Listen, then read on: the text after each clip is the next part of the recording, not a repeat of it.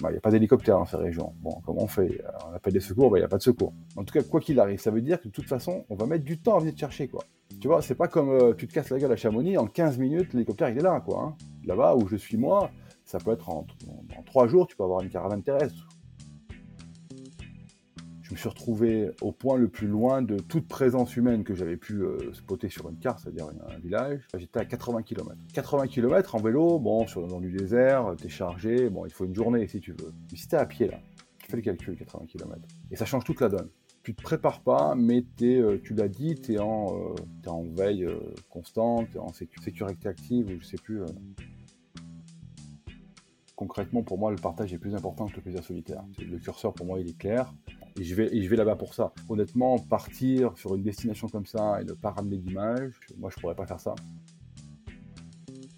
Moi, j'ai roulé cet été en zone, tu vois, si tu vas sur la carte du ministère des Affaires étrangères, en zone rouge.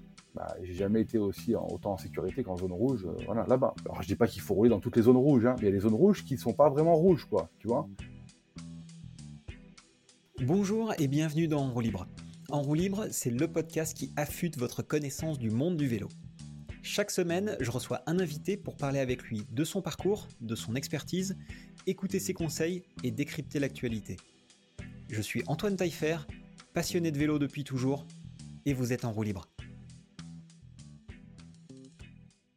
Cédric Tassan est cofondateur des topo guides Vtopo et explorateur à VTT. Cédric a toujours baigné dans la découverte des meilleurs endroits pour rouler et a monté Vtopo pour les partager. Après avoir parcouru les destinations les plus emblématiques à VTT, il s'est pris de passion il y a quelques années pour l'Asie centrale, où il parcourt des paysages grandioses et déserts à la recherche des meilleures images qu'il partage dans ses films. Des territoires inexplorés et méconnus, dans lesquels peu de pilotes ont posé leurs roues, mais qui offrent des panoramas exceptionnels.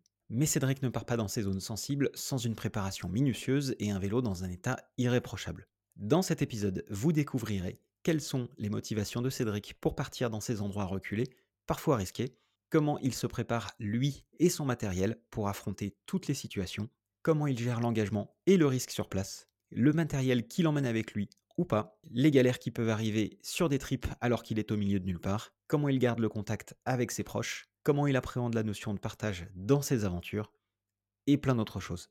Cet épisode d'En libre vous est proposé par Line, l'agence conseil spécialisée dans le cycle. Le vélo est un univers passionnant mais qui nécessite des connaissances et une culture approfondie pour viser juste. La mission de Line est de vous guider et de vous accompagner dans tous vos projets liés au vélo pour vous donner toutes les chances de réussir. Si vous lancez un projet dans le vélo et avez besoin de vous faire accompagner, contactez-moi sur LinkedIn. Bonjour Cédric Tassan, comment, tu vas? Antoine, bah, tu vois, voilà, je te réponds tout de suite, euh, tout va bien et toi? Écoute, ça va super. Je suis euh, ravi de t'entendre et de te recevoir au micro d'Enroue Libre. Merci, merci à toi. Ça fait quelque temps que je voulais, euh, que je voulais t'avoir et ça n'a pas été simple, non. puisque tu as un programme chargé. Ouais, je m'en excuse, ouais. En plus, j'étais un peu pressé là sur ce coup-là. Ouais, ben écoute, non mais ça tombe très très bien. Alors pour euh, pour vous qui nous écoutez, euh, sachez que euh, il y a à peu près 15 minutes top chrono. Cédric me dit Bon, écoute Antoine, j'ai un créneau. Est-ce que tu peux Est-ce qu'on peut enregistrer l'épisode? En fait, la vérité, c'est pas tellement ça. C'est que je viens de trouver en fait ces écouteurs là qui me permettent de parler, et de me faire entendre, que je ne trouvais pas depuis plusieurs jours. Voilà, donc en fait, finalement, j'ai réussi à les trouver. Quoi.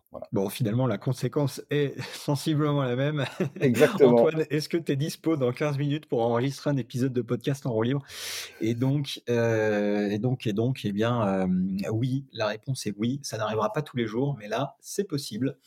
Euh, donc, et puis, j'ai d'autant plus sauté sur l'occasion que tu es, tu es donc très pris tu voyages beaucoup, tu bouges beaucoup. C'est la raison pour laquelle j'ai souhaité te recevoir dans Roue Libre parce que à titre perso, je donc je te suis depuis un petit moment et je et, et, je suis tes aventures et je regarde ce que tu fais et je trouve ça tellement cool et que j'aimerais que d'autres voient également à quel point c'est cool donc, dans cet épisode, pour ceux qui vont le regarder et pour les extraits, je, mettrai quelques-unes de tes images puisqu'elles sont absolument fascinantes et je, j'aimerais pouvoir, enfin, j'aimerais qu'il y ait un maximum de gens, de gens qui voient ces images afin de, se rendre compte de la beauté des paysages que tu traverses et dont tu vas nous parler. Bah, écoute, ça, me touche énormément. Donc voilà, là, j'ai, plus rien à dire. Merci, au revoir, à bientôt. Allez, salut, l'épisode le plus court de toute l'histoire d'un livre. alors, moi, ce qui me. Donc, on a reçu Fred Horny hein, dans un épisode d'En roue libre, qui est, qui est également aventurier. toi, tu te définis comme explorateur et tu vas nous dire ce que ça, ce que ça implique. Et, et, alors, évidemment, il y, y, a un truc qui est. qui, qui, qui, saute aux yeux de, de, tout le monde, enfin, qui, ceux qui ont l'image, mais c'est que tu es, un petit peu plus senior, entre guillemets, que, mmh. que notre ami Fred Orny. donc, ben, tu es, plus, voilà, tu as plus d'expérience aussi. Et, et, ce, qui me, ce qui me surprend et ce que je trouve génial, c'est justement, qu'avec cette expérience et cette seniorité, tu, tu continues à parcourir, alors peut-être pas le monde, mais plutôt l'Asie centrale, pour aller explorer et ramener des images. Et, moi, j'aimerais poser une question, c'est quelle est aujourd'hui ta, motivation pour faire ces trips, ces voyages dans lesquels tu pars trois semaines tout seul Qu'est-ce qui, te, qu'est-ce qui te tient et qu'est-ce qui fait qu'aujourd'hui tu fais, tu fais ça? Alors en fait, déjà, je précise que bon, moi j'ai 46 ans, donc en effet, voilà. J'ai pas 20 ans. et en plus, l'aventure, comme je la pratique, on va dire maintenant, en fait, elle est très récente. Ça fait uniquement deux ans, donc c'était à 44 ans que ça s'est déclenché, même si, on va dire, je baroude et je voyage depuis un pas mal de temps. Donc c'est tout récent. Et en plus de ça, je voudrais remercier Fred Ronny parce que c'est aussi un peu grâce à lui. Alors pas tant au niveau de ce qu'il a pu faire, mais au niveau des échanges qu'on a eus sur ma première aventure au Kyrgyzstan. Euh, voilà, il m'avait un petit peu orienté, il m'avait aussi donné un très bon contact euh, local, donc voilà, donc je tenais à lui, aussi à lui faire ce petit, euh, ce petit clin d'œil. Et on lui fait un coucou à Fred. mais concrètement, qu'est-ce qui me motive Alors, pour moi, je suis attiré comme un aimant par l'Asie centrale. Voilà, ça c'est quelque chose que je ressens au fond de moi. chaque fois qu'il y a ces pays en, que j'entends un pays en stand en fait, ou une région en stand, je cours sur sur mon ordinateur ou sur mon téléphone, je vais vite regarder où, c'est exactement et je vais euh, essayer d'ailleurs de commander tout un tas de livres ou tout un tas de cartes pour m'inspirer, pour bouquiner là-dessus.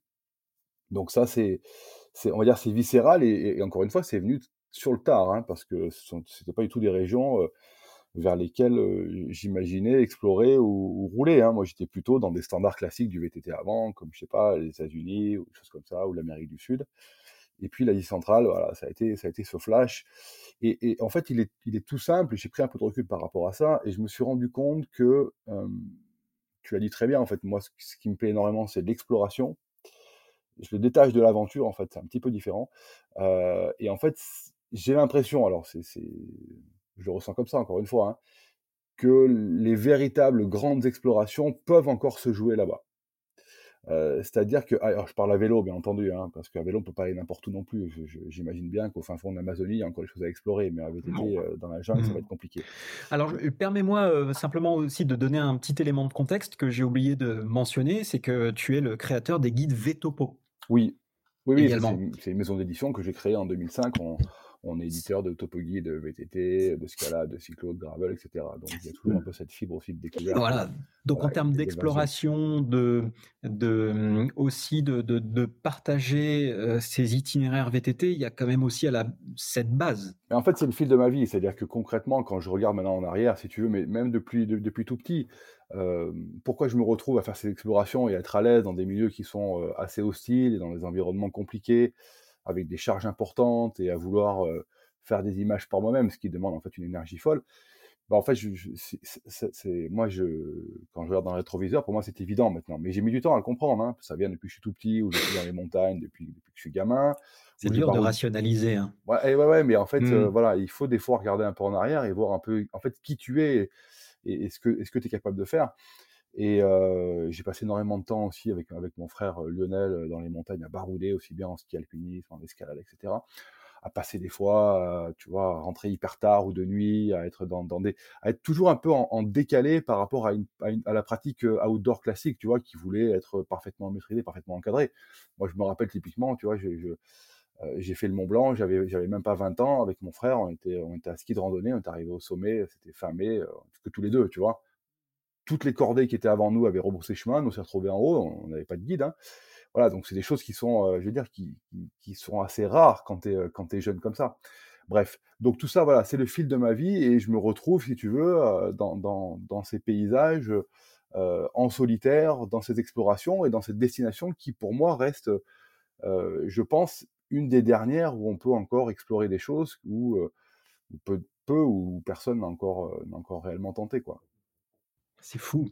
C'est fou parce qu'effectivement, euh, c'est des lieux, enfin, c'est des endroits dans lesquels on va pas trop, euh, pour, pour plusieurs raisons, et également que tu vas nous expliquer, parce que tu as le contexte quand même euh, géopolitique qui est pas complètement incroyable dans ces régions. c'est pas, c'est des des endroits qui sont quand même proches de, de poudrières, hein, que, mmh euh, puisque tu as quand même euh, quoi, tu l'Iran à côté, tu as, l'Afghanistan. Ouais, l'Afghanistan, donc euh, donc c'est des trucs un peu, un peu chauds. Mais en revanche, on a vraiment l'impression que quand tu prends la peine de, effectivement d'y aller, les paysages que tu trouves là-bas sont, sont absolument fascinants. Écoute, moi, je peux pas dire le contraire, parce qu'en fait, d'abord, je suis quelqu'un qui aime aussi tout ce qui est comment dirais-je Moi, je, marche par le regard. Et donc, en forêt, typiquement, le regard, il s'arrête très vite, tu vois. alors que dans ces paysages-là, dans ces pays, dans ces pays là-bas, tu as très peu d'arbres, donc en fait, tu as très peu de forêt, donc c'est de la steppe ou de la haute montagne, etc. Et donc là, bah, ça porte à, des kilomètres. Donc ça, c'est quelque chose qui, moi, me, transcende. Et forcément, c'est d'une beauté évidente. Mmh. Et, du coup, j'imagine que justement, pardon, l'imaginaire peut, se, peut, se, peut se perdre vraiment, enfin, dans, dans, ces immensités. Enfin, bon, bref, moi, je pense que je pense que je rêve devant devant les images que que, que, tu as vues. Et d'ailleurs, ça m'amène à un point, c'est alors, est-ce que, alors, comment déjà tu choisis les destinations? C'est quoi ton, ton process pour aller dans ces endroits alors que bah, potentiellement, en fait, il y, a, zéro trace, il y a zéro itinéraire. Euh, il y a souvent, le point de départ, c'est souvent euh, un mot, une image, une conversation. Ça démarre comme ça en fait, et ça fait c'est une étincelle qui, qui, part dans mon cerveau immédiatement. Euh, si je prends par exemple pas tous ces égrenés, mais il y a, vraiment un territoire qui a, été assez atypique parce que, pour le coup, euh, personne n'avait jamais traversé auparavant à vélo. Hein. Je ne l'ai pas fait pour ça, mais à moins qu'il y en ait qui l'aient fait, mais euh, en tout cas, ils ne sont pas déclarés comme ça. Possible, hein. euh, mais même les locaux n'avaient jamais entendu parler de ça. C'est le Kazakhstan, en fait. Le Kazakhstan, alors le Kazakhstan, c'est très grand, hein. je crois que c'est le 9e pays plus grand du monde, donc c'est un pays qui est assez grand. Moi, j'ai fait qu'une toute petite partie qui est orientée à, l'ouest du pays, au bord de la mer Caspienne, qui s'appelle le désert du Mangistau. Et sur cet endroit, alors maintenant, si tu tapes Mangistau, tu vas trouver des choses sur Internet, mais quand moi j'ai commencé à préparer cette aventure en 2019, je crois, en 2018, il n'y avait aucune information. Et en fait, elle est venue, cette aventure dans ma vie, lors d'une exposition que j'ai pu, que que j'ai pu visiter près de chez moi d'une photographe qui avait été là-bas deux ou trois ans avant, dans ce désert-là, et qui avait ramené des photos, mais grand format énormes, dans, une magnifique salle. Et j'étais resté vraiment bouche bée devant ces, paysages incroyables, espèce de tours, à la fois de, pierre et de sable, etc. Et je me suis dit, waouh, j'irai là-bas, c'est sûr. Donc c'est parti comme ça. Et donc après, il y a eu le Covid qui a interrompu cet élan. Mais quand je quand j'ai repris en fait cette, le fil de cette aventure, et ben, bah, du coup, j'ai été confronté au manque d'informations totales, qu'il n'y avait rien. Et quand j'ai essayé de gratter de l'info auprès des locaux, ils m'ont tous dit tu peux pas aller là-bas tout seul, c'est dangereux, dans le sens où il n'y a rien d'autre. Hein. Il n'y a pas, pas d'habitants, tu n'as pas d'eau, tu n'as pas de nourriture, c'est un vrai désert, tu t'en sortiras pas. Voilà. Bon, ben, du coup, je me suis dit, bah, tiens, je vais un peu plus creuser, puisque ça a l'air d'être un peu, on va dire, assez atypique. Donc voilà en fait comment par exemple cette aventure, cette aventure est née. Ça a été d'ailleurs une de mes aventures les plus incroyables parce que moi je fais pas de la longue distance à vélo. je suis plutôt montagnard, donc je porte à la montée, je descends à la descente. Voilà, ça c'est classique, descendre à la descente. Mais, mais là, on était sur de la longue distance, sur du plat, voilà, avec un vélo plus chargé que d'habitude. Il fallait que je sois autonome en eau, par exemple, et en nourriture à certains moments. Et donc, c'était pas du tout le domaine dans lequel moi j'évoluais, mais ça a été une aventure, je vais pas dire la plus belle, parce qu'elles sont toutes extraordinaires, mais très très fortes. Est-ce que le fait de te préparer ou alors au contraire le fait de ne pas te préparer et d'arriver avec un minimum de préparation te permet justement de t'ouvrir à des, opportunités, des choses, des parcours, des paysages que tu n'aurais peut-être pas rencontrés euh, autrement? Alors, si tu veux, moi, j'ai pas. Alors, la préparation, on peut l'imaginer sur tout un. C'est très large, la préparation. On peut imaginer une préparation mentale, préparation physique, une, une préparation de matériel, ce qu'on veut bon, moi, sur le, plan, sur le plan physique, je ne me prépare pas. Voilà, moi, je, je, roule toute l'année, je roule régulièrement. Euh, et j'aime pas le côté, le côté trop scolaire dans, dans les choses. Je, suis vite, je suis vite saoulé, comme on dit. Voilà. Donc voilà, moi, ce que je, en fait, que je travaille surtout, c'est le côté, le côté rustique, en fait. C'est-à-dire que moi, je suis capable de dormir n'importe où, de manger n'importe quoi, et de supporter un peu tout un tas de conditions, sans trop être, on va dire, impressionné. Donc ça, ça se travaille tout au long de l'année. Voilà, c'est de l'inconfort à garder en permanence parce que bon, on habite dans des, forcément dans des environnements qui sont confortables. Donc il faut aller chercher un peu l'inconfort de façon à ce que quand on se retrouve en aventure, qu'on ne soit pas trop déboussolé. Ça, pour moi, ça, c'est la principale Excuse-moi, mais est-ce que tu peux donner quelques détails justement là-dessus? Est-ce que tu ah t'habitues, euh, sais ben, rien, à des douches froides euh, Ouais, ouais, alors ça, je, ça, ça, ça, je l'ai fait là, j'ai un, petit peu interrompu parce que j'avais été un peu fatigué là au retour de, ma dernière aventure, donc j'ai interrompu euh, cette agression, on va dire, permanente mais par contre, typiquement, moi, je suis toujours, toujours très peu couvert. tu, me verras, voilà, tu, tu, si vraiment tu me vois avec une veste, c'est que je suis fatigué. Voilà. Mais l'idée, c'est vraiment d'être toujours voilà, en, t-shirt ou voilà, de manière, quelle que soit en fait le, la météo. En même temps, à Marseille, tu es quand même pas trop mal. Non? ouais, ouais, mais bon, là, je te parle dans d'autres, dans d'autres territoires. Je ne parle pas mmh. uniquement qu'au, bord de la mer, là où j'habite. mais bon, le problème, c'est que même, même au bord de la mer où j'habite, je suis souvent le moins couvert de tous. Donc ça, c'est bon signe, ça veut dire que je suis dans la bonne voie. Non, après, typiquement, ce que j'avais fait euh, euh, cet hiver, ça c'était pour m'entraîner sur, sur mon aventure au Tadjikistan. Je me suis forcé, alors tu vas me dire, oui, c'est en Méditerranée, donc ça va, mais donc à prendre des bains de mer toute l'année, mais dans des conditions difficiles. C'est-à-dire qu'en effet, la Méditerranée, si tu vas te baigner à 10 heures, même au mois de janvier, et qu'il fait un grand soleil, qu'il n'y a pas de vent, bah, même si l'eau est à 12 degrés, c'est cool, quoi. Tu vois ce que je veux dire? Non, moi, ce que je faisais, c'est que bon, l'eau était à 12 degrés, il y avait un gros Mistral, donc beaucoup de vent, euh, tu vois, 60, 80 km/h, et j'allais de nuit me baigner, quoi. Voilà. Bon, là, je t'avoue qu'il n'y a personne qui se baigne cette période-là. Et au-delà de ça, en fait, c'est même mentalement assez dur, parce qu'au-delà de l'eau froide, tu es hyper perturbé par le fait de rentrer dans, l'eau, dans, la mer, de nuit, de nager, etc., et d'y rester, hein, c'est pas juste de faire un aller-retour. Tout ça, ça a renforcé euh, euh je pense, mon système immunitaire, c'est évident, mais aussi ma, ma, réaction par rapport à l'eau froide, et j'ai pris de la distance par rapport à cet élément-là.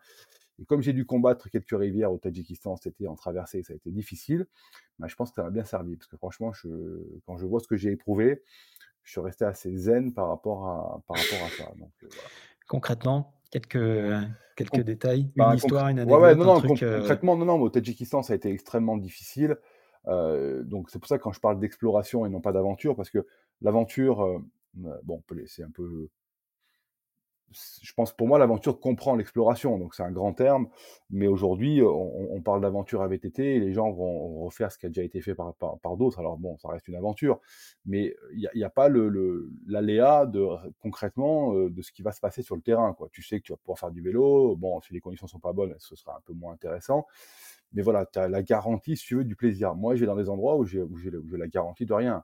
Et là, j'ai eu la garantie, en fait, d'en chier au Tadjikistan. Ça a, ça a, été extrêmement difficile parce que bah, je me suis confronté à des montagnes qui n'avaient pas de chemin. Euh, jusqu'à 5000 mètres d'altitude, euh, dans des blocs euh, gros comme des véhicules, tu vois, et à progresser sur 10, 15, 20, 25 km comme ça. Et ça a été extrêmement difficile. Et il y avait ces traversées de rivières notamment, où en fait, ce dont on ne se rend pas compte, c'est quand tu n'as pas de chemin, tu sais pas où traverser les rivières. Parce que le sentier, lui, quand tu le suis, il va traverser la rivière au niveau d'un gué, à l'endroit où c'est le plus facile, quoi. Mais c'est les locaux qui t'ont déjà préparé ce terrain-là. Mais nous, on s'en rend pas compte. Quand tu suis le sentier, tu dis, bah tiens, ça traverse là, tu traverses là. Mais quand tu n'en as pas, tu traverses où? Donc tu prends des multiples possibilités et puis tu te trompes. Et moi, j'ai passé peut-être deux heures à brasser dans, l'eau froide pour trouver un passage sur une rivière qui a failli m'emporter plusieurs fois. Et si une rivière t'emporte, alors bon, là, ma vie était peut-être pas en jeu, mais bon, j'ai du matériel photo, vidéo, il fait froid, c'est 6 heures du matin, tu as 4000 mètres, l'eau est à, je sais pas, 4-5 degrés. c'est pas une bonne expérience, quoi. Mais bon, pour le coup, je suis resté assez zen, sans trop me précipiter, mais j'étais trempé, je sais pas, voilà, jusque. Mon caleçon était mouillé complètement, quoi, tu vois. Voilà. Ok, donc pour toi, l'exploration, déjà, c'est aller encore plus loin que l'aventure. Euh, et euh, c'est pas que ça va plus loin, c'est qu'en fait, si tu veux, euh, pour moi, je pense que l'exploration correspond à la vie, à la vie. C'est-à-dire que la vie qu'on vit, c'est une exploration.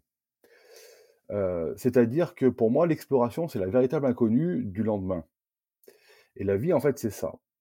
sauf qu'on nous fait croire l'inverse. Mais quand je dis qu'on nous fait, c'est pas de manière, on va dire, méchant, hein, mais globalement, on aimerait nous dire, bon, écoute, tu fais des études comme ça, tu seras comme ceci, tu auras tel, tel logement, telle famille, tels enfants, telle voiture. Enfin bon, voilà, j'exagère un peu, mais je pense qu'il y a beaucoup de gens qui vont se reconnaître là-dedans. D'accord, voilà. Et en fait, cette, ce cocon dans lequel on est nous incite à, à, imaginer que la vie est un long fleuve quasiment tranquille, quoi. Voilà, hormis quelques accidents. En fait, c'est totalement faux demain, on ne sait pas ce qu'on sait pas, on sait pas ce qui va se passer demain pour chacun d'entre nous. Et en fait, c'est ça pour moi l'exploration. L'exploration, c'est partir, lâcher prise et de se dire bah, demain, qu'est-ce qui va réellement se passer? Ben voilà. Et bah, en fait, c'est tout simplement la vie. C'est pour ça qu'en fait, c'est ni plus, c'est pas forcément plus ou moins que l'aventure. C'est peut-être une autre définition, mais pour moi, je, trouverai le, lien entre exploration et vie, quoi. Ok. Ok, intéressant. je te rejoins sur le côté, en quelque sorte, sortir de sa zone de confort pour aller chercher ah, tu connais ça, toi un peu l'aventure. Oui, alors je connais ça un petit peu, mais, mais pas, pas à ce niveau-là, en tout cas pas sur cette verticale que tu, que, qui est la tienne. et pour autant, c'est quelque chose qui m'intéresse énormément, on en a déjà parlé. et, et, je trouve, oui, et c'est pour ça que je trouve que c'est fort de se challenger à, comme tu le fais et de sortir de sa zone de confort à 46 ans alors que tu pourrais très bien euh, tu as un business, tu as, voilà, une famille, tu pourrais très bien te poser et, et tu le fais pas. et c'est ça que je trouve que je trouve génial et, et c'est un peu un peu ça comme je parlais, l'objet de, ce, de cet épisode, c'est d'essayer d'aller et trouver un peu tu vois, ces sources de motivation, encore une fois. je dirais, excuse-moi, je te coupe, mais je dirais qu'on se, posera quand on sera mort. Oui, non, mais bien sûr. On a le temps de se poser. on a le temps de se poser. C'est-à-dire qu'aujourd'hui, non, mais ce que je veux dire par là, c'est que d'abord, il faut toujours faire quelque chose qui est adapté à, son costume. Hein. Euh, moi, j'incite pas les gens, euh, je veux dire, qui seraient sédentaires à partir du jour au lendemain comme ça. Bon, ça, ça se fait mais bon, il, il, peut y avoir des conséquences plus ou moins, plus ou moins compliquées. Bon. Mais au-delà de ça, je vois trop autour de moi euh, des gens qui, qui s'endorment un peu dans le confort, dans cette paresse, que ce soit aussi bien intellectuelle que physique. Voilà. Moi, j'ai mon état physique. Il sera, tu sais, il y a toujours des gens qui sont plus forts devant et puis d'autres qui sont plus faibles derrière. Peu importe, tu vois. Moi, j'en ai accorde aucune valeur à, à ce que je suis moi en termes de voilà, moi je suis pas de compétition j'aime pas ça. Donc concrètement, euh, moi ça m'est égal de savoir si je suis premier, deuxième, troisième, quatrième cinquième. Je sais qu'il y aura toujours des gens devant moi, des gens derrière moi, c'est normal, c'est partie de, de l'être humain dans lequel on est. Mais globalement, des fois, je, je, je suis surpris de voir à quel, à quel, point les gens peuvent, tu vois, se laisser un peu glisser vers, vers ce confort-là, vers. Je me dis, mais c'est con quand tu as encore, euh, as encore la forme, l'âge, euh, l'envie, etc bah, tu auras le temps d'imaginer de, des choses un peu plus, un peu plus soft, quoi. Voilà, dans... Bien sûr.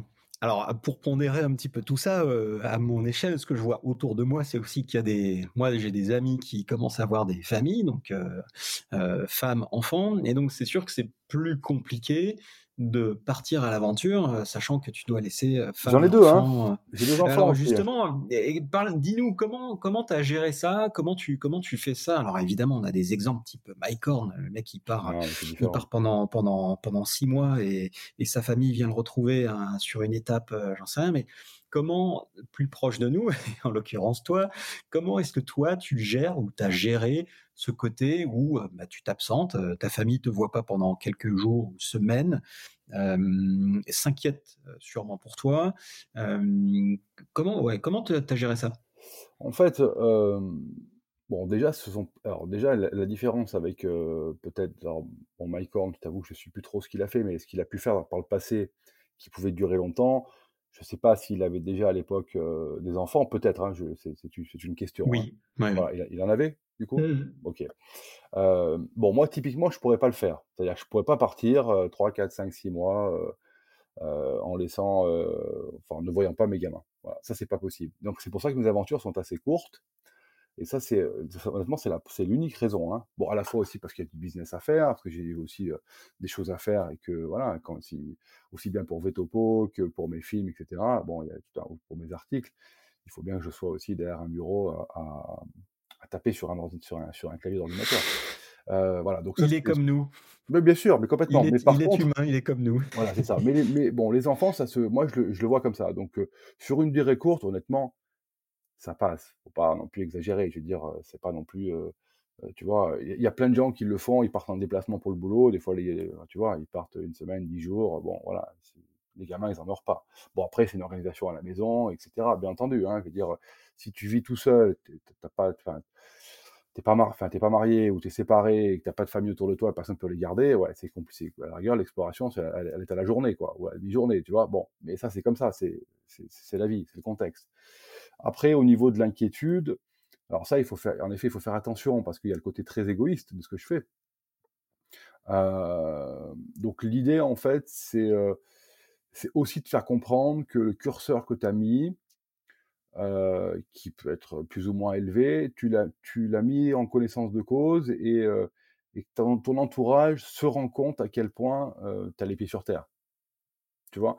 Moi, je suis pas du tout une tête brûlée, mais alors pas du tout ça ne m'intéresse pas. Franchement, le, le, le, grand frisson ne m'intéresse pas. D'ailleurs, j'avais fait du parachutisme, j'avais pas du tout aimé, tu vois, j'avais eu très peur d'ailleurs.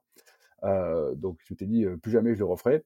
Donc, tu vois, je suis pas quelqu'un de très, très, très, voilà, je ne suis pas un, casse-cou, contrairement à toi, qui en est vraiment un, je crois. ouais, ouais, ouais. On peut, on peut mettre mmh. des images, il faut mettre les miennes, on mettra les tiennes. On verra qui est le plus casse-cou que l'autre. Mais, mais du coup, voilà, non, c'est l'idée, c'est bien, enfin, pas forcément d'expliquer, mais de que la famille ou les enfants comprennent que tu vas côté serein et stable. Alors certes, c'est une prise de risque, mais bon, il ne faut pas qu'ils sentent qu'elle est complètement démesurée. Quoi. Et quelles dispositions tu prends de manière, je dirais, active Par exemple, est-ce que tu tu utilises les, les, outils de communication, notamment le, il y a un mini GPS, mini téléphone satellite Garmin. chez Garmin, ouais. Ouais, le, le quoi, pardon? InReach. InReach, ouais. Pour pas la faire de la pub, ouais. Ouais, non, mais parce que moi, quand j'ai quand j'ai vu ce dispositif-là, je me suis dit: «OK, c'est génial». Donc en fait, tu as plus à avoir de téléphone satellite à 25 000 euros avec ton abonnement et ton truc qui te coûte, 150 euros la minute. est-ce que donc qu'est ce que tu utilises comme ça? C'est ça que tu utilises? Ouais, alors ma première aventure justement en Kirghizistan, j'avais rien. En fait, ouais, non, non, je suis parti vraiment, mais comme on dit, à poil, mais à poil, quoi OK. et D'ailleurs, je, la, fantasme, cette, nouvelle, cette aventure que j'ai faite la première, parce que justement, j'étais parti dans un dénuement assez important. C'était un peu trop. Voilà. Après, tu sais, il faut avoir un peu de chance aussi dans les aventures. J'en ai, ai, ai eu. Bon, après, je suis très concentré, hein, très sérieux quand je fais les choses. Mais bon, t'es pas à l'abri d'un pépin. Mais là, j'étais vraiment assez dénudé, tu vois. Et à quel niveau? Enfin, bah, Au niveau, non, au niveau matériel, au niveau euh, de ce que j'avais pu emporter. J'avais pris vraiment le minimum, minimum, minimum, même au niveau, même pour tourner, pour filmer, tu vois, c'était vraiment risqué. Mais en même temps, euh, je partais, je savais pas trop ce que j'allais faire, est-ce que j'allais ramener un documentaire ou pas, etc. Bon. Donc, si tu veux, je m'étais dit, bon, je pars le plus léger possible. Maintenant, euh, donc pour revenir à la sécurité, j'emporte tout le temps ce fameux téléphone satellite d'une marque célèbre américaine, tout petit, qui coûte pas très cher, avec un petit abonnement que tu peux suspendre. Voilà, pour tout dire. Non, en fait, c'est super bien. Mais il y a un mais. Euh, moi, ça me sert énormément à rester en communication avec ma famille. Donc ça, c'est cool parce que euh, quand tu n'as pas Internet, alors il y a un peu, maintenant, sur, le, globe terrestre, il y a Internet un peu de partout quand même. hein. Mais bon, ça m'est arrivé cet été de rester par exemple 5 jours sans, Internet. Euh, alors ça paraît pas beaucoup, mais c'est déjà une, bonne, période, si tu veux. hein. Quand t'es pas en Antarctique, hein, je veux dire. Euh, et donc, ça permet de garder, euh, de garder pied. Et puis, mes enfants sont plus grands, donc euh, ils sont contents aussi si moi je leur envoie des messages directement, donc c'est du SMS. Donc, ça me permet. En plus, ils ont, ils ont ma position, donc ils savent où je suis. Voilà, ça les rassure, ça les rassure pas. Je sais pas du tout quand tu regardes la carte, il doit y avoir un no man's land, donc j'en sais rien d'ailleurs. Il faudra leur poser la question de savoir ce qu'ils en pensent. Mais bon, bref. En tout cas, c'est intéressant pour ça. Par contre, il y a vraiment l'envers du décor, c'est que, en tout cas, moi, c'est pas mon cas, mais j'imagine que ça peut l'être pour certaines personnes, c'est de se dire, bah, j'ai ça. Bon, s'il m'arrive quoi que ce soit, ça va, ça va le faire. Bon, c'est là où en fait on se trompe fortement parce que quand tu appuies sur un bouton SOS de chez, euh, chez Garmin, je j'ai jamais fait, hein, donc j'ai pas expérimenté, mais j'imagine que c'est un call center qui est basé je ne sais où, sans doute aux États-Unis ou n'importe où, qui centralise tous les appels. Et puis là, bon, bah ok, ils vont voir où t'es, et là ils vont se dire bon, comment on va là-bas quoi? Bah, Il n'y a pas d'hélicoptère dans ces régions. Bon, comment on fait? On appelle des secours, bah, il n'y a pas de secours. Donc je pense qu'ils ont des relais, je sais pas comment ça marche. En tout cas, quoi qu'il arrive, ça veut dire que de toute façon, on va mettre du temps à venir te chercher, quoi. Tu vois, c'est pas comme tu te casses la gueule à Chamonix, en 15 minutes, l'hélicoptère il est là, quoi. hein. Tu vois? Si tu déclenches le même process sans parler d'un téléphone portable, tu prends, tu as ton appareil, tu es à Chamonix, tu pas de réseau, tu appuies sur SOS, en 15 minutes, un enfin en 15-20 minutes, tu as un hélicoptère qui est là, du PGHM. Là-bas où je suis moi, ça peut être en 3 jours, tu peux avoir une caravane terrestre qui vient te chercher.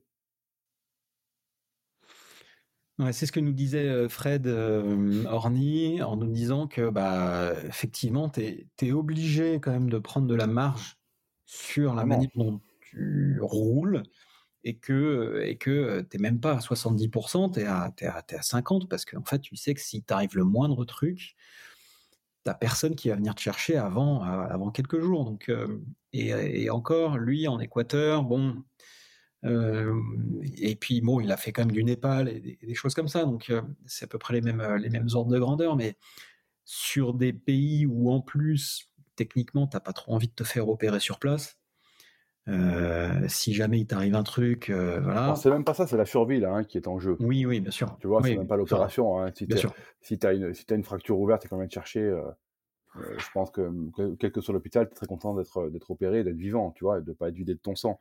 Donc je pense que l'enjeu, il est vraiment là. Après, ce qu'il faut pas oublier, c'est que moi, je suis, en- je suis seul. Donc en cas de pépin, j'ai personne qui peut éventuellement soit m'aider à, à progresser un peu, soit prendre mes affaires, tu vois. Donc c'est donc ça, c'est il faut faire il faut faire super attention, quoi, je veux dire euh, là-dessus. Et, et comment tu te prépares à ça, si toutefois on, on peut s'y préparer?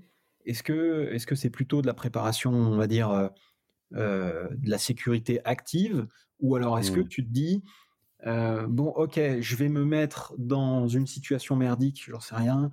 euh, enfin, est-ce qu'il y a des moyens de se préparer à un crash? Non. Euh, Non, Non? je pense pas.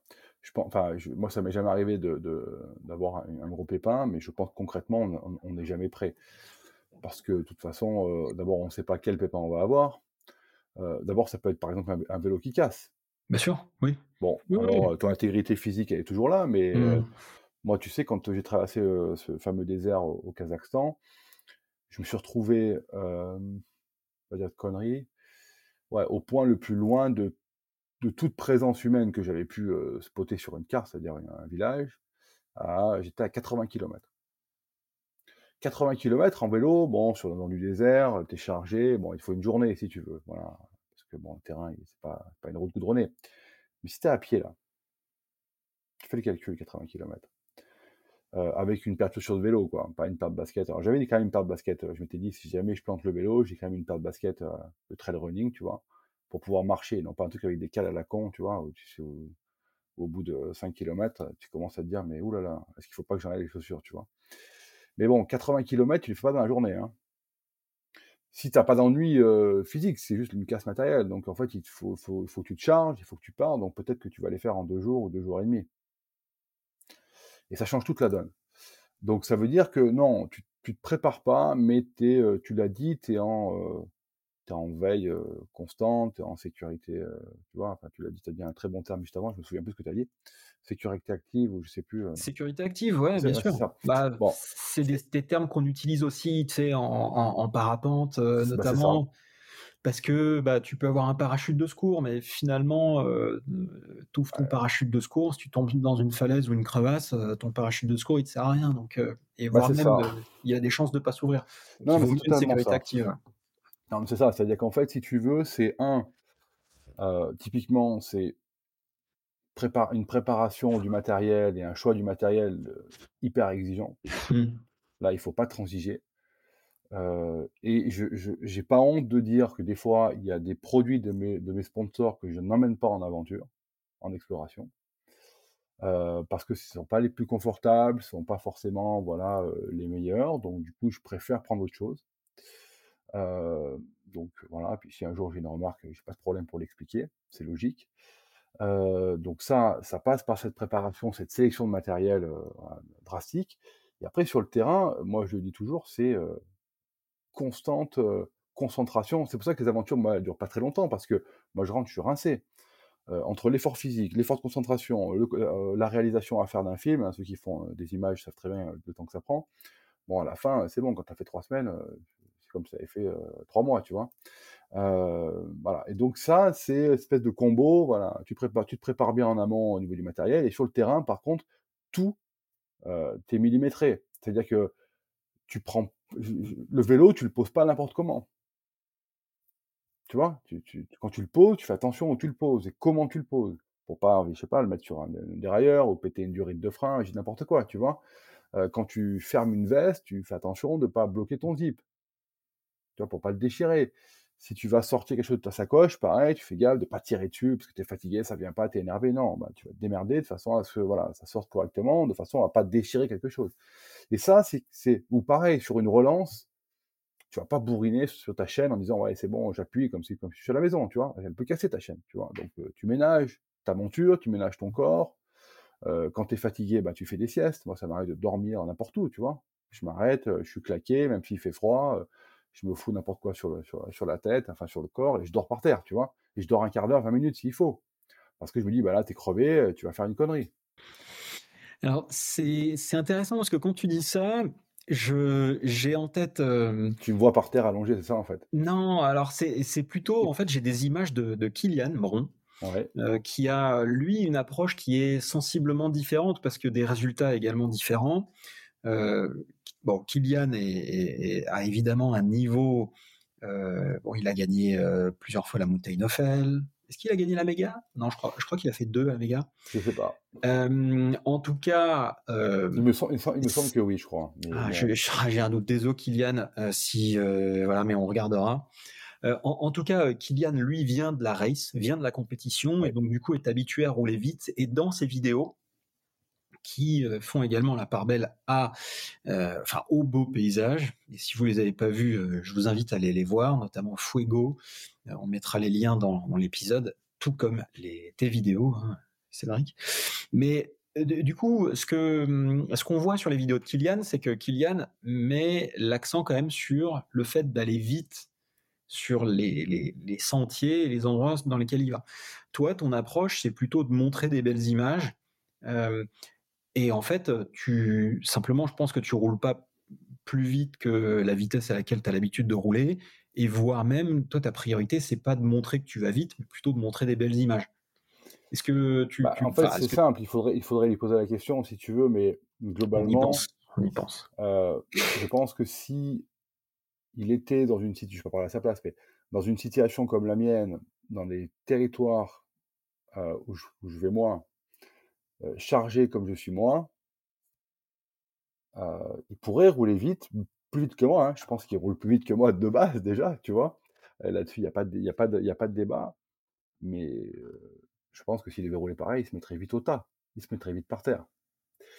Donc en fait, c'est pas du tout en fait la même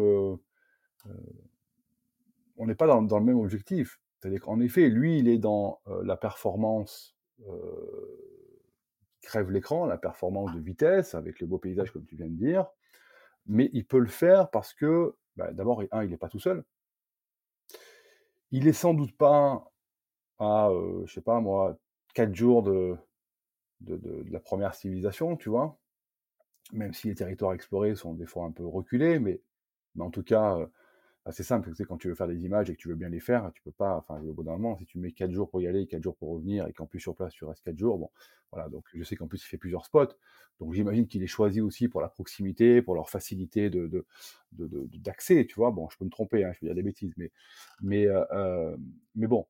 Donc, tout ça, euh, ça change complètement la donne. Bien sûr. Tu vois, tu peux pas rouler de la même, euh, même si tu roules euh, très vite ou que tu es en Europe ou que tu es sur un volcan, euh, euh, comme il a pu faire en, en- en Sicile, par exemple.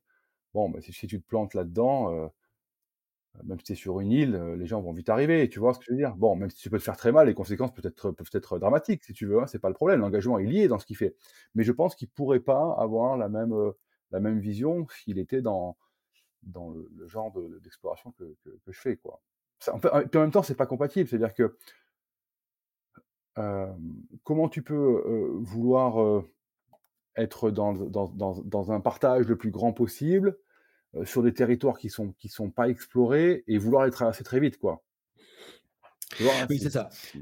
C'est c'est effectivement cette compatibilité de niveau d'engagement par rapport à l'endroit dans lequel tu te trouves, euh, par rapport aussi au fait que toi, bah, tu es absolument seul dans les endroits Bah oui. dans lesquels tu te, tu te trouves, donc du coup, tu peux pas du tout avoir le même niveau d'engagement.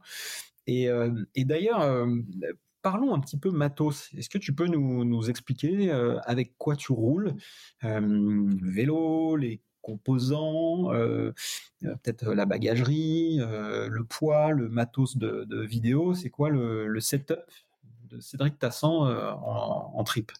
Bon, déjà, je peux, je peux, je peux le dire, hein, c'est sur mon t-shirt ou Vas-y, de la marque. hein. monte-le un peu là, on voit pas. Hop, tac. Euh, donc moi j'ai la chance de- de- d'être ambassadeur pour Sun, hein, donc euh, forcément je roule sur des vélos euh, de cette marque-là. Je leur fais un petit coucou d'ailleurs parce sont l'équipe est vraiment au top.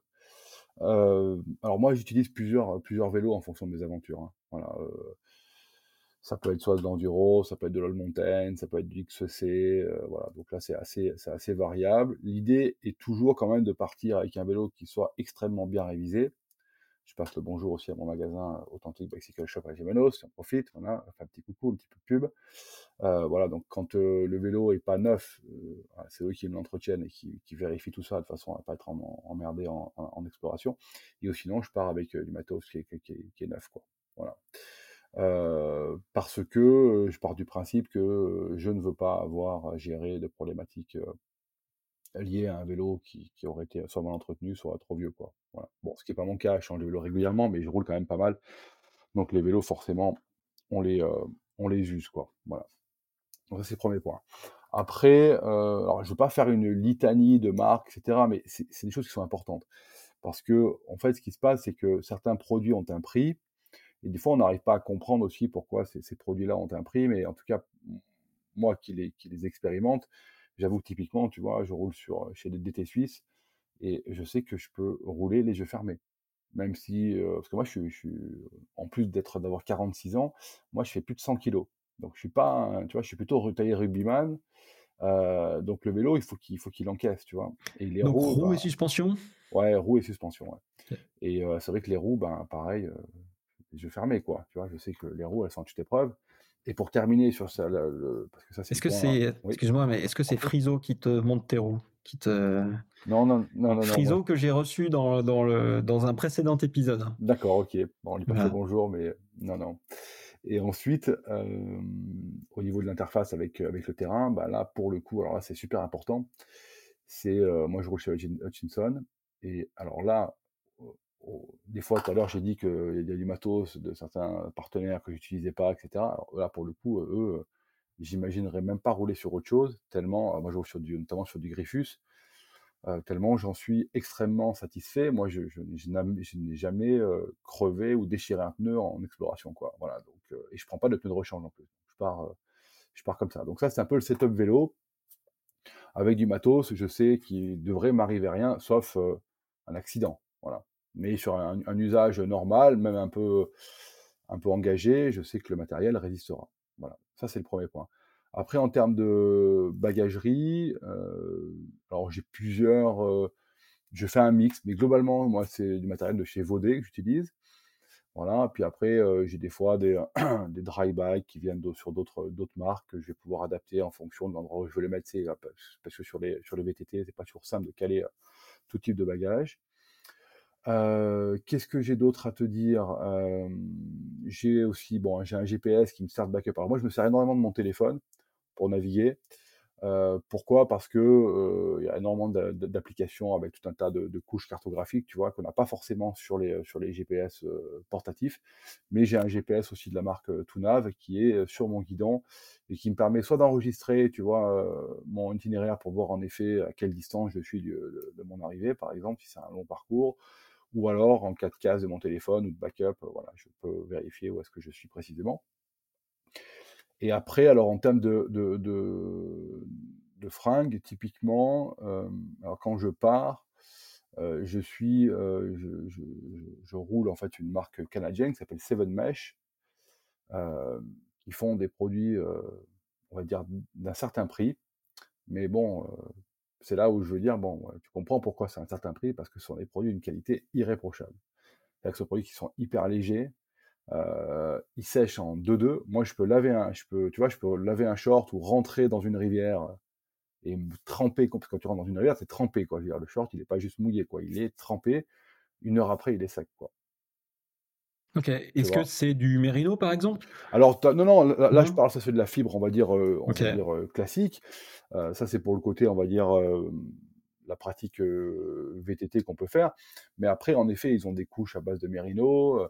euh, donc, moi, j'ai des choses que je mets après sur moi quand je dors la nuit. Mais bon, mais bon voilà. Donc, ça, c'est pour, pour parler en fait aussi de, en termes de vêtements, parce que c'est important. Mm, Tu vois, j'ai j'ai tout un tas de vêtements chez moi et que je prends pas parce que je sais qu'ils vont mettre plus de temps à sécher, qu'ils sont un peu plus lourds, euh, voilà, ou qui sentent, parce que bon, euh, le problème c'est quand tu transpires et que tu te laves pas pendant plusieurs jours, ça sent très vite mauvais.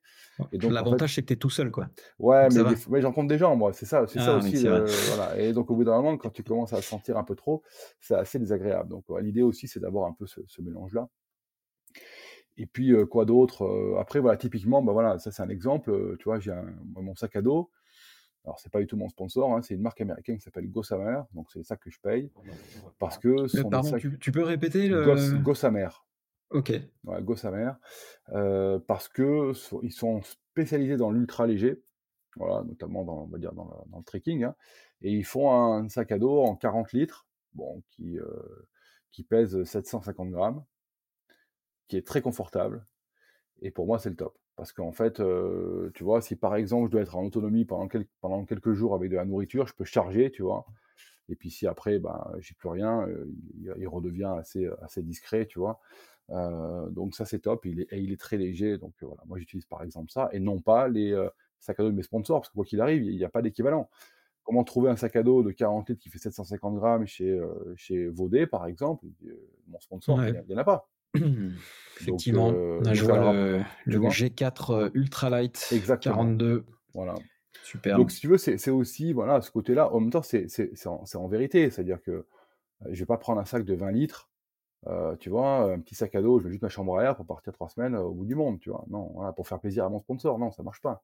Ah, je- et il le comprend, il n'y a pas de, il y a pas de souci là-dessus. Ok. Euh, en termes de matos électronique, euh, justement, parce que l'objectif aussi de ce genre de trip, c'est de ramener des images. Bien sûr. Donc, est-ce que tu peux nous parler un peu de ce setup euh, matos et comment également tu l'utilises, puisque tu, tu utilises des drones? Oui. Euh, donc, tu peux nous parler un peu de ça? Oui, bien sûr. Alors, en termes de, de- de- de matériel, euh, globalement, j'ai euh, une, deux, trois, quatre, cam- quatre caméras, on va dire. J'ai donc mon téléphone, donc j'ai un iPhone. euh, donc l'iPhone fait très belles images si tu t'en sers dans les bonnes conditions. hein. C'est assez bluffant. Voilà. D'ailleurs, euh, quand je fais mes projections au cinéma de documentaires, je leur dis, bah, vous avez vu, les images, par exemple, c'est de l'iPhone. Bon, il y en a plein dans le film, mais les gens sont complètement stupéfaits.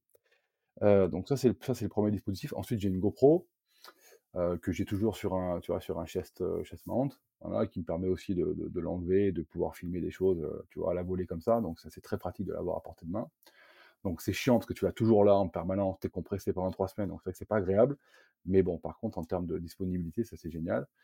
Après, j'ai donc euh, j'ai un appareil, c'est un, appareil photo qui fait, qui fait caméra, hein, c'est un Panasonic euh, G9 qui fait des images correctes. L'avantage, c'est qu'il est assez léger, tu vois, avec des objectifs interchangeables. Donc, ça me permet d'avoir des images qualitatives et de pouvoir faire aussi des plans, tu vois, en vidéo qui sont plus léchés, plus posés. Et puis, ben, le drone, quoi.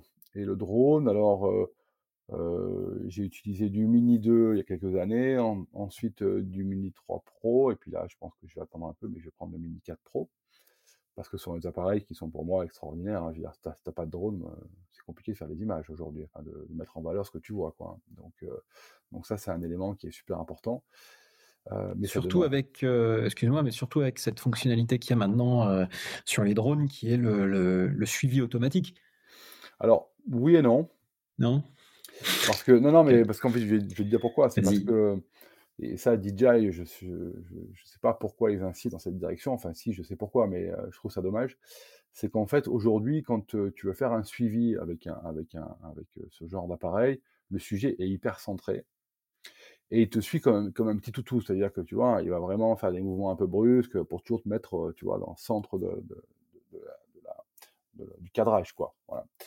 Et le problème, c'est que c'est assez, comme en fait, il marche par, par détection en fait d'objets, de sujets. Donc tu sélectionnes sur le cadre, ta télécommande ou ton téléphone le sujet que tu veux, que tu veux choisir. Du coup, il faut que tu sois bien détaché. Donc, je sais pas, si tu es habillé en noir et que c'est un peu sombre, ça marche pas. Euh, enfin, ça marche moins bien, tu vois. Donc, il faut être très clair et donc il faut qu'il soit aussi très près. Et donc, en fait, c'est un truc qui est assez narcissique. C'est-à-dire qu'en fait, plus il est prêt, mieux c'est. Mais moi, l'idée, c'est quand je suis en drone, c'est de montrer l'immensité des paysages. C'est pas de montrer juste ma gueule. On en voit déjà suffisamment partout, tu vois. Je me dis que ça suffit, quoi. L'idée, c'est de montrer autre chose. Et là, c'est là où ça marche moins bien. Euh, et là, c'est là où je disais, je sais pas pourquoi ils, insistent là-dedans, c'est qu'en fait, ils pourraient très bien suivre la télécommande. Et donc se retrouver à, 80 ou 100 mètres, c'est-à-dire où tu es beaucoup plus petit, et mais en suivant la télécommande, bah, du coup, il n'aurait pas besoin de reconnaître un sujet, puisque euh, ce serait son repère, puisqu'il est en lien avec. Mais bon, bref, ça c'est un autre sujet. C'est DJI qui le gère, mais en tout cas, leurs appareils sont vraiment extraordinaires, ils sont hyper performants et ils sont très fiables. Donc ça, c'est euh, un gage aussi de sécurité. Mmh. Ok. Et mmh, alors, comment, et comment est-ce que tu gères justement cette, cette partie euh, euh, ah, J'ai pas terminé, excuse-moi. Hein, oui, pardon, vas-y. Non, non, c'est qu'en fait, ça m'arrive aussi de prendre un trépied. Alors, pas tout le temps, parce que c'est vraiment, c'est vraiment encombrant. Enfin, encombrant, c'est pas très lourd. Il fait un kilo, c'est un, trépied carbone. Et puis après, pour terminer tout ça, c'est que, parce qu'on me demande souvent comment je recharge, alors du coup, j'ai des power banks, hein, c'est batterie externe qui me permettent de charger et j'emporte un panneau solaire de chez PowerTech qui me permet, bah, que tu connais bien d'ailleurs, on passe le bonjour à Laurent, et bah, ça me permet en fait de charger, alors soit quand je roule la, batterie externe, ou soit, soit, quand je me pose le soir, enfin en fin de journée, qu'il y a encore du soleil. Quoi. Voilà. Ok, donc, ça c'est le côté matos. Désolé. non, c'est moi, c'est moi. Question, mais, et alors, comment, parce que j'imagine que capter ces images-là nécessite une préparation, nécessite une espèce de logistique mmh. aussi, parce que tu peux pas simplement rouler, rouler, rouler toute la journée, parce que l'objectif c'est quand même de ramener des, des images. Comment est-ce que tu arrives, comment est-ce que tu gères ce côté allez, en quelque sorte, je sais pas, est-ce qu'on peut parler de, de mini frustration, de dire, ah là, par exemple, tu as ce superbe sentier ou j'en sais rien, cet, itinéraire que tu aimerais pouvoir euh, dévaler librement et en fait, tu te dis, bah non, là, en fait, euh, j'ai des images à faire puisque c'est un peu pour ça que je suis là. Comment tu gères cette, euh, cette bah pour moi, si tu veux, plaisir solitaire et, et bien Sûr. Bah en fait, concrètement, pour moi, le partage est plus important que le plaisir solitaire. Voilà, en fait, le curseur pour moi, il est clair. Je dis pas que des fois, je fais pas quelques plaisirs. Hein je sais pas, quelques ellipses dans mes films, il y a des choses qu'on verra moins ou qu'on verra en GoPro, parce que du coup, ben, j'aurais pas pris le temps de m'arrêter. Mais globalement, pour moi, le partage est super important. Et je vais, je vais là-bas pour ça. Concrètement, euh, honnêtement, partir sur une destination comme ça et ne pas ramener d'image ou très peu, ou de ramener juste on va dire un, bout de clip euh, euh, juste pour les réseaux, ça m'est déjà arrivé de voir que certaines expéditions partent et justement ramènent 4-5 minutes. Je me dis franchement, c'est, c'est waouh. Moi, je pourrais pas faire ça. Donc globalement, en fait, c'est une priorité. Donc oui, bah, ça demande. En fait, c'est deux journées en une. Hein. C'est-à-dire que c'est qu'une journée que tu peux faire en 5 heures ou en 6 heures, elle va se faire en 12. Et le problème, c'est que moi, toutes mes journées sont comme ça. Elles démarrent au lever du soleil, se terminent au coucher du soleil. C'est rare quand j'arrive au bivouac à 17h, quand le, soleil se couche à 20h. Ça n'existe pas chez moi, ça. Parce que justement, je suis pris et je suis happé par justement le, timing du tournage. Quoi. Mais, mais ça, pour moi, c'est un point important parce que tu vois, je veux dire, c'est quelque chose moi, qui me tient à cœur. Derrière, il y a des articles pour la presse, il y a ces documentaires, il y a ces festivals, il y a ces, ces projections au cinéma que j'organise, toute sa rencontre avec le public que je peux avoir. Que je peux avoir pour moi, c'est déterminant. Tu vois, je, je, je, suis hyper impatient quand il y a un festival. C'est pas tant de voir mon film, c'est d'aller rencontrer les gens, d'avoir toute leur, de pouvoir répondre à leurs questions et d'avoir les échanges que je peux avoir avec eux derrière. Parce que c'est hyper riche pour, pour tout le monde. Et c'est ce qui fait l'intérêt de ce voyage-là. Sinon, franchement, euh, excuse-moi juste pour terminer là-dessus, mais pour moi, encore une fois, hein, l'intérêt serait totalement, euh, totalement moindre, moindre. Oui, et puis si tu vas là-bas, en fait, le, ramener des images, finalement, c'est la raison d'être de tes voyages. Totalement. Parce que si tu veux, y a, on, peut, on peut, comment dirais-je, légèrement dérivé sur un sur, sur comment dirais sur la problématique de de l'empreinte carbone de tous ces voyages. Tu vois? C'est un élément qui, qui, est, qui, est, qui est intéressant et qui est lié à ce qu'on vient de dire avant. C'est-à-dire que moi, à mon niveau, voilà, bien entendu, avec les compétences que, que j'ai, qui sont sans doute moindres que certains très grands réalisateurs, tu vois, j'ai pas de souci avec ça. Mais l'idée, c'est de rapporter un témoignage de rapporter un témoignage de retour en France. Et c'est pas alors, c'est là où je me désolidarise un peu de ce que je pouvais faire avant, parce que j'étais là-dedans, mais de ce que je ne fais plus maintenant ou quasiment plus. C'est-à-dire en gros, regardez comme c'est beau, regardez comme je roule bien, regardez ce que j'ai fait pendant que vous vous êtes au travail à vous emmerder, tu vois. Voilà, j'exagère un peu, hein, c'est juste pour, pour piquer un peu les choses, mais mais ça, ça ne m'intéresse, on va dire plus ou pas. C'est-à-dire que je veux ramener derrière un message, je veux montrer soit un territoire qui est mal connu ou qui, a mauvaise réputation, par exemple. on parlait justement de ces, pays qui sont entourés d'autres pays un peu, un peu compliqués, et on pourrait s'imaginer que. Donc l'idée, c'est de casser un peu aussi tout ce mythe qu'on a derrière ces, destinations-là, sachant qu'on a aussi de l'information qui n'est pas complètement exacte, hein, qui est même des fois totalement inexacte sur ces destinations. Euh, moi, j'ai roulé cet été en zone, euh, tu vois, si tu vas sur la carte de, comment du ministère euh, des Affaires étrangères, en zone rouge. Bah, j'ai jamais été aussi en, autant en sécurité qu'en zone rouge, voilà, là-bas, tu vois. Bon, donc, alors je dis pas qu'il faut rouler dans toutes les zones rouges, hein, mais il y a des zones rouges qui sont pas vraiment rouges, quoi, tu vois. Alors c'est voilà. Donc ce qui est intéressant, c'est de pouvoir ramener ce témoignage-là, ramener aussi de, faire comprendre certaines problématiques. Moi, ce qui m'intéressait, par exemple, cet été, au Tadjikistan, c'est de, parler en fait de la difficulté de vie dans les montagnes. Et en fait, je me suis associé à un projet de camp de yourte pour développer en fait un, bon, un tourisme responsable, mais qui permet d'alimenter en économie les vallées qui sont de plus en plus désertées, parce que les gens vont travailler en Russie typiquement. Et comme ils ont une très forte culture, ben, cette culture elle va disparaître un jour ou l'autre hein, si ces vallées sont désertées. Donc l'idée c'est d'apporter un peu cette pierre à l'édifice. Donc tout ça, je relie à, ce côté empreinte carbone. Alors si tu pars pas si tu fais rien, ben, en effet, tu n'émets pas de CO2, donc c'est peut-être la meilleure solution. Dans ce cas-là, il faut presque même pas respirer. Mais l'idée, c'est euh, si tu émets du CO2, ben, c'est essayer que ce soit pas juste pour ton plaisir, quoi. Bien sûr qu'il y a mon plaisir personnel, c'est aussi égoïste hein, ce que je fais, hein, je vais pas me voiler la face. Mais n'empêche qu'il y a cette, euh, cette idée derrière la tête de, ramener un, documentaire, d'échanger, de montrer aux gens comment, comment vivent les gens qui sont là-bas, parce qu'on n'a pas parlé de ces gens-là, mais on en parlera peut-être après. Mais, mais l'important de mon voyage, c'est que moi, je ne vais pas dans des endroits où il n'y a personne. Et je vais à la rencontre de l'autre. C'est ce qui fait l'intérêt, en fait, de mes voyages. Enfin, l'intérêt pour moi. Hein. Moi, je ne pourrais pas aller rouler, par exemple, en Antarctique si je devais voir que des pingouins, tu vois. Peut-être que je fais d'ailleurs un problème. Hein. C'est peut-être pas d'ailleurs les animaux qui sont en Antarctique, mais, mais bon, c'est pas grave, on a compris le truc. L'idée, c'est d'aller voir ces villages, ces gens qui habitent, et tu vois, euh, si je prends le, parallèle avec mon voyage en avril en Ouzbékistan, donc il faut Tadjikistan, Ouzbékistan, bon, ça fait beaucoup de pays en ce temps, mais c'est pas très grave en soi. Et ça, c'est en fait c'est mon prochain film que je vais diffuser euh, donc en fin d'année là au, cinéma, qui s'appelle Zarmas, nom d'un village en Ouzbékistan. il y a un moment donné, j'ai une rencontre dans mon film avec un gars qui est au bord de la route. Je vais pas faire le pitch, mais en gros, voilà, il est au bord de la route avec une arme à la main. Et je me dis, le mec, il a quand même un grand sourire. Je me dis, il est armé, c'est bizarre. Et je m'arrête quand même avec lui, bref. Et puis finalement, il m'invite à prendre un thé chez lui. Euh, puis moi, j'avais pas bouffé, j'avais les crocs, donc c'était génial. C'était un matin. Voilà. Et, euh, et puis ensuite, il y, a toute sa famille qui est là.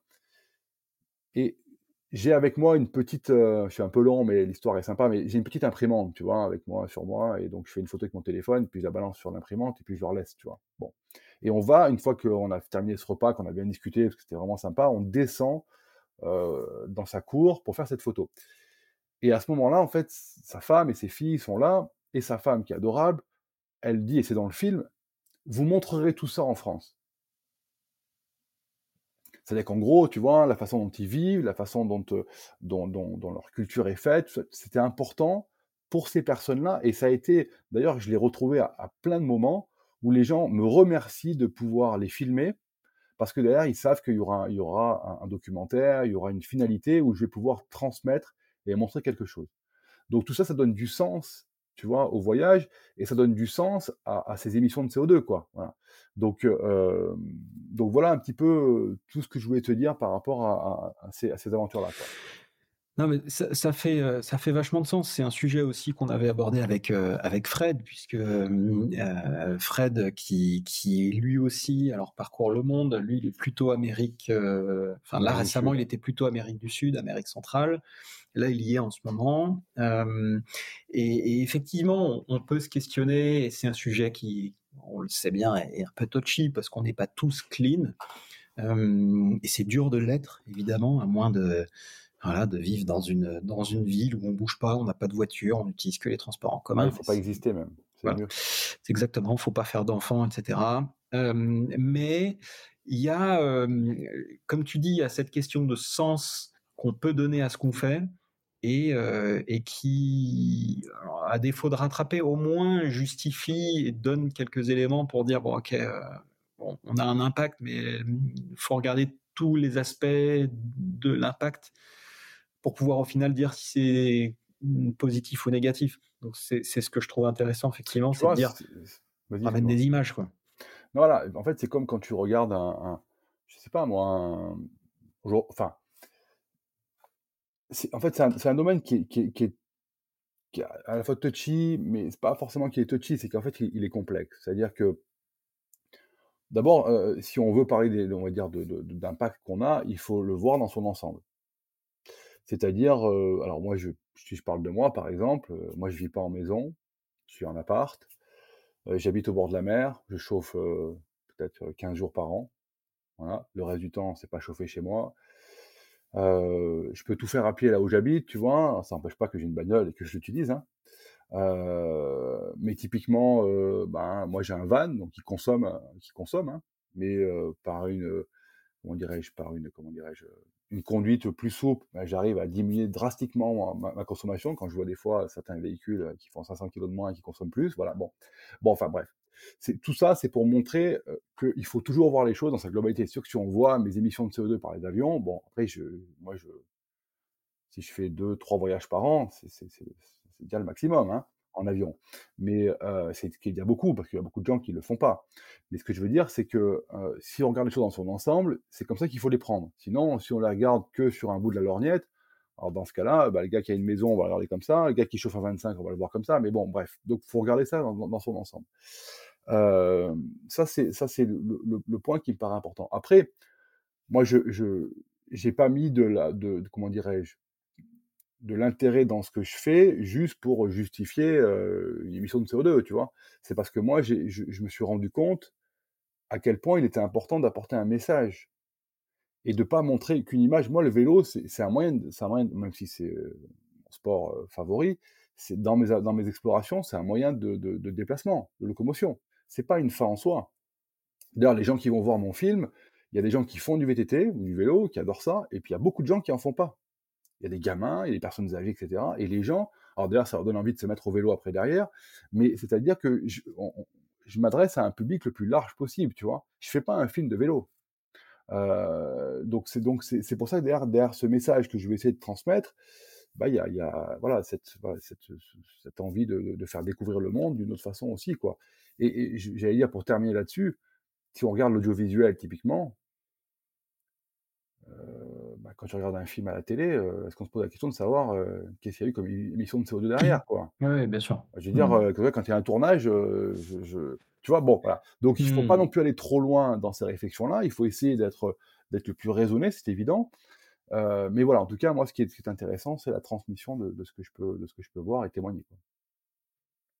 Très bien. Euh, mais je pense qu'on a, on a tous bien compris l'idée et, et, euh, et, encore une fois, euh, c'est difficile de, de, juger quand on ne voit pas les choses dans leur ensemble.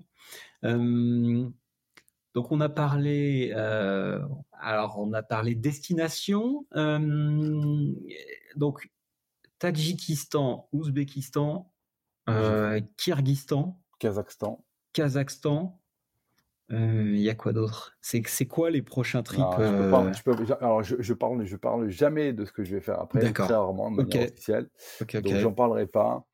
en fait, d'abord j'ai des destinations. En fait, comme ce sont les endroits qui sont compliqués, il y a des choses qui, qui n'aboutissent pas aussi. Voilà. Donc ça c'est le premier élément. tu vois, j'avais des, des, des, vues pour aller dans des, dans des coins de Russie un peu particuliers. Je pourrais y aller si tu veux mais c'est compliqué, voilà, c'est compliqué parce que aujourd'hui, tu sais, quand on a tellement une information qui est un, qui est un peu particulière sur, sur ces pays-là que si tu vas faire, par exemple, des images en Russie, on va te dire que tu es pro-russe, tu vois. alors que l'idée, c'est de faire des images en Russie, point, parce que c'est beau, parce qu'il y a des gens qui sont super intéressants là-bas, rencontrer, tu vois. pas s'imaginer que tous les Russes sont des, sont des cons et tous les Français sont des gens extraordinaires. Bon, voilà, ça marche pas comme ça, la vie. Donc voilà, donc en fait, il y a des choses que, tu vois, moi j'ai, des dossiers sur mon ordinateur à, l'appel avec des destinations, et puis bah, il y en a que, qui passent en vert, d'autres qui passent en rouge, tu vois, et ça peut se faire en très peu de temps. D'ailleurs, quand on voit ce qui se passe actuellement dans l'actualité, euh, il y avait des pays sur lesquels je travaillais, euh, je vais attendre un peu, quoi. Voilà, donc c'est pour ça que j'en parle pas trop, parce que c'est, pas simple. Et puis, encore une fois, si demain, tu vois, je me pointe à une expo et que je vois une photo extraordinaire euh, du Chili, dans une vallée ou un village avec, je sais pas, une culture incroyable, je vais peut-être y, aller et rejoindre Fred Orny, tu vois. Alors, si tu peux pas nous dire quel trip tu vas faire, euh, par, une, par une question un peu détournée, quelles sont les destinations qui te font rêver? Alors, avant de répondre à cette question, parce que ça c'est quand même important en termes aussi d'actualité, parce que quelque part, c'était aussi une question d'actualité. Qu'est-ce que tu vas faire en 2020 et en 2024 Bon, je tiens à dire en fait que moi je viens de tourner, je viens de terminer un premier tournage pour la télé. Ça c'est quelque chose, euh, voilà, que ça me tient à cœur parce que c'est pas tous les jours que ça arrive en tant qu'à la, fois réalisateur et incarnant. Donc c'est un film en lien avec la fonte des glaciers euh, et en lien avec le Rhône, le fleuve. Voilà. Donc c'est un film de sensibilisation aux problèmes qui, nous touchent, et pas tant qu'un problème esthétique, c'est un problème aussi qui, qui va nous toucher dans, dans, les usages de l'eau qu'on peut avoir en France. Et donc c'est un voyage à vélo qui part de l'embouchure, donc la Méditerranée, qui remonte jusqu'en Suisse. Donc ça, ça va être une diffusion en 2024. Donc typiquement, euh, voilà. j'ai aussi du travail à faire là-dessus, même si le tournage est terminé. Et puis j'ai d'autres films qui sont aussi en cours euh, pour la télé, enfin des projets, je sais pas s'ils sortiront ou pas. Donc tu vois, je dirais une bêtise. Là, je, je j'ai un film qui est dans les euh, qui est dans les tiroirs, qui est à l'étude. Si, si jamais la télé dit OK, ben, il va falloir que je tourne cet été. Donc peut-être que je ne pourrais pas faire un pays en temps l'année prochaine, tu vois. Donc c'est pour ça que c'est compliqué d'en parler. Après, quels sont les pays qui me font rêver? Euh, alors moi, j'aimerais énormément faire, par exemple, le Tibet. Tu vois? Euh, mais le Tibet, le souci, c'est que pour y être tout seul, c'est impossible, puisque tu es, fliqué par le gouvernement chinois, il faut que tu aies, euh, un guide, etc., que tu aies un encadrement, donc c'est très compliqué. Et ça, pour le coup, moi, ça me plaît moins, parce que l'idée, c'est d'aller pouvoir... voilà. Il y a des coins de Russie aussi. Ah, parce que c'est moi, c'est d'abord, c'est encore, encore une fois, il faut s'imaginer que moi, je suis fan des pays, des paysages ouverts. Donc c'est assez simple en fait à comprendre. Hein. Donc la montagne j'aime beaucoup, le relief j'aime beaucoup, et puis il faut que ça porte loin. Donc bon, bah, le Tibet, euh, tu vois, dans, son ensemble, ça, correspond à ça. Le Népal, alors le Népal j'aimerais beaucoup, mais ça m'intéresse de moins en moins parce qu'il y, a trop de monde. ça a été vu, revu. voilà, c'est pour aller refaire un truc qui a déjà été fait. c'est compliqué d'y trouver une histoire et un intérêt vraiment de témoignage, tu vois. Il y a encore des secteurs, voilà, j'en parlerai pas trop parce que sinon les gens vont jeter dessus. Mais il y a encore un ou deux secteurs, voilà, où on peut aller au, Népal. Donc je les garde précieusement. Peut-être que je les ferai un jour. mais non, ça reste l'Asie. Après, voilà, l'Amérique du Sud, je connais un peu moins. mais c'est plutôt, on va dire, la partie Asie, Asie centrale, tu vois, tu vois voilà, qui, qui, est encore, encore présente. mais après, tu sais, bon, moi j'ai quand même fait pas mal de pays. J'ai vu des choses magnifiques, comme en Islande, etc. ça marche vraiment au coup de cœur, c'est ce que je te disais tout à l'heure, tu vois. Je vais voir une photo d'un truc, je vais dire waouh, je connaissais pas, c'est là-bas qu'il faut que j'aille, tu vois. donc ça va aussi marcher comme ça. Après, moi j'ai tout un, tu vois, j'ai sur mon téléphone là, si tu prends mon, si jamais on me vole cet appareil-là, il y a plein de choses là-dedans. Sur Google Maps, tu vois, j'ai des pins comme ça de partout là, dans le monde entier. Et chaque pin correspond à soit un truc que j'ai entendu, soit une phrase que j'ai pu, voilà, que j'ai pu lire ou une photo que j'ai pu voir, tu vois. Et ça correspond à un endroit où j'aimerais peut-être aller. Donc en fait, il y en a plein. Ok, ok. Donc on n'en saura pas beaucoup plus à ce hein, niveau-là. c'est pas très marrant. Et j'espère que tu as bien sauvegardé ton téléphone, euh, puisque euh, pour, pour, éviter de tout perdre. Euh, ok, là donc euh, d'ici la fin de l'année, tu rebouges pas, si j'ai bien compris? Non, non, là j'ai une actualité chargée en termes de festivals et de diffusion au cinéma, donc là non. C'est quoi les festivals là? Alors bon, ça, ça, dépend aussi de quand tu vas publier ce petit podcast, mais en gros, là, demain, donc ce sera forcément déjà un plus d'actualité, je vais être au Explore Festival, Mmh. Donc c'est en Savoie, hein, c'est pas très loin de chez toi. J'ai mon film sur le Mont Kenya qui s'appelle Les qui a été sélectionné. Euh, donc je monte demain. Euh, ensuite, je vais être le 10 novembre euh, au Grand Rex à Paris. Ça, je suis pas content parce que c'est plus grand, la plus grande salle de cinéma de France dans le cadre du festival Tous en selle. Ah, bah écoute, on se verra, on se verra là-bas. Je vais essayer d'y être. Euh, enfin, je vais faire en sorte d'y être.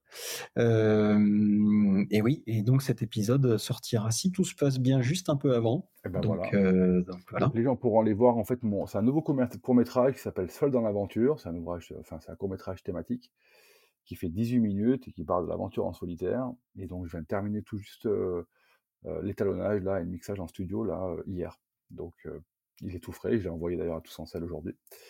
Donc ça, c'est le 10 novembre. Et puis ensuite, 17-18 euh, novembre, c'est chez moi à Saint-Cyr-sur-Mer. En fait, tous mes, euh, mes grandes aventures, l'avant-première réservée à, ma ville, tu vois, qui, honnêtement, qui me supporte derrière euh, de manière extraordinaire. Donc ce sera Zarmas sur l'Ouzbékistan, 17-18 novembre. Ensuite, ce sera projeté à Toulon le 24 novembre. Et puis derrière, il y aura des projections à Gap, Grenoble, sans doute Lyon, enfin dans plusieurs villes, mais là il faut que je continue à, travailler sur ces dates-là. Donc pour l'instant, voilà ce qu'on peut dire, mais ça va vite s'enchaîner. Ok, ok, ok. très bien, donc ça c'est euh, ça c'est l'actu. C'est quoi le meilleur moyen de... Où est-ce qu'on te suit? C'est quoi les meilleurs... Ouais, Insta. Insta, c'est 183, voilà. Très bien. 83 c'est le VAR, hein, tout simplement. Bien sûr. tout simplement. On mettra les liens dans, le, dans les notes de l'épisode. Et je tiens aussi à dire, euh, parce que c'est vrai que les gens sont assez surpris, euh, que je réponds à tous les messages que je reçois sur Insta. Euh, alors, pourquoi je fais ça? C'est tout simple, c'est parce que tout ce que je fais, aussi bien, donc, enfin, j'ai forcément des gens qui aiment, qui apprécient pas ce que je fais, c'est normal, tu vois. Bon, on peut pas plaire à tout le monde, mais ils sont assez discrets déjà. Et je les en remercie parce que quelque part, s'ils n'aiment pas, bah, tu passes ton chemin et c'est normal. Voilà. Et, euh, mais par contre, je reçois 100% d'amour et d'affection. Dans les commentaires, dans les likes, sur les projections, etc. Même si des fois, il y a des questions, des fois un peu pièges, un peu casse-gueule, les gens veulent savoir, les gens t'interrogent, etc. Et même si des fois, il, peut y avoir des pics, ce qui est normal, tu vois, moi j'accepte le, le débat. Et donc, je me dis que je peux pas garder tout ça pour moi. Et il faut impérativement le, redonner, parce que la vie est un échange. Donc c'est vrai que tous les messages privés que je reçois sur Insta, j'y réponds. Voilà. Alors bien sûr, si on met un cœur sur une, story, bon voilà, je ne vais pas y répondre. Mais, si on me demande, si on me dit par exemple, super ce que tu as fait, je vais répondre. si on me demande, j'ai plein de questions sur du matériel, destination, des conseils, etc., plein de trucs, je réponds tout le temps. Voilà. Moi, je suis connecté à H24, voilà, donc, enfin, pas la nuit, mais quand même des fois. Donc je réponds. Voilà, donc ça c'est un, un, élément que je voulais dire parce que je trouvais, je trouvais ça important de pouvoir aussi dire aux gens que, que l'amour qu'ils me donnent, j'essaie aussi de, voilà, de, de, redonner à ma façon tout ce que je reçois. Quoi. Voilà. Ok, j'ai l'impression que tu donnes déjà beaucoup d'amour, effectivement, en, en, captant des images dans des paysages et des environnements hostiles, alors que tu pourrais rouler tout seul pour ta gueule. donc ça déjà, c'est quand même ouais, ouais, mais comme je dis, ça, ça, m'intéresse, ça m'intéresserait moins. ça m'intéresserait moins. Ok. très bien. Donc, Insta, LinkedIn Oui, aussi. Présent aussi? ouais, ouais, aussi. peu ouais, ouais, tout Pour les sponsors aussi? Ouais, c'est surtout que ça, que ça, touche aussi le milieu professionnel, tu vois, l'image du vélo, etc. donc, c'est intéressant. Il y a d'autres messages qu'on peut faire passer, d'autres connexions. Euh, mais bon, on va dire que le grand public, euh, alors oui, c'est Insta. Et puis après, honnêtement, moi, ce que j'aime beaucoup, euh, c'est soit les festivals, soit les séances de cinéma, quoi. Ça, c'est pour moi, ça c'est capital, quoi. YouTube aussi? Ouais, j'ai, mais bon, j'ai moins, moins de temps. ok. Très bien. Parce que tes films, on les voit où?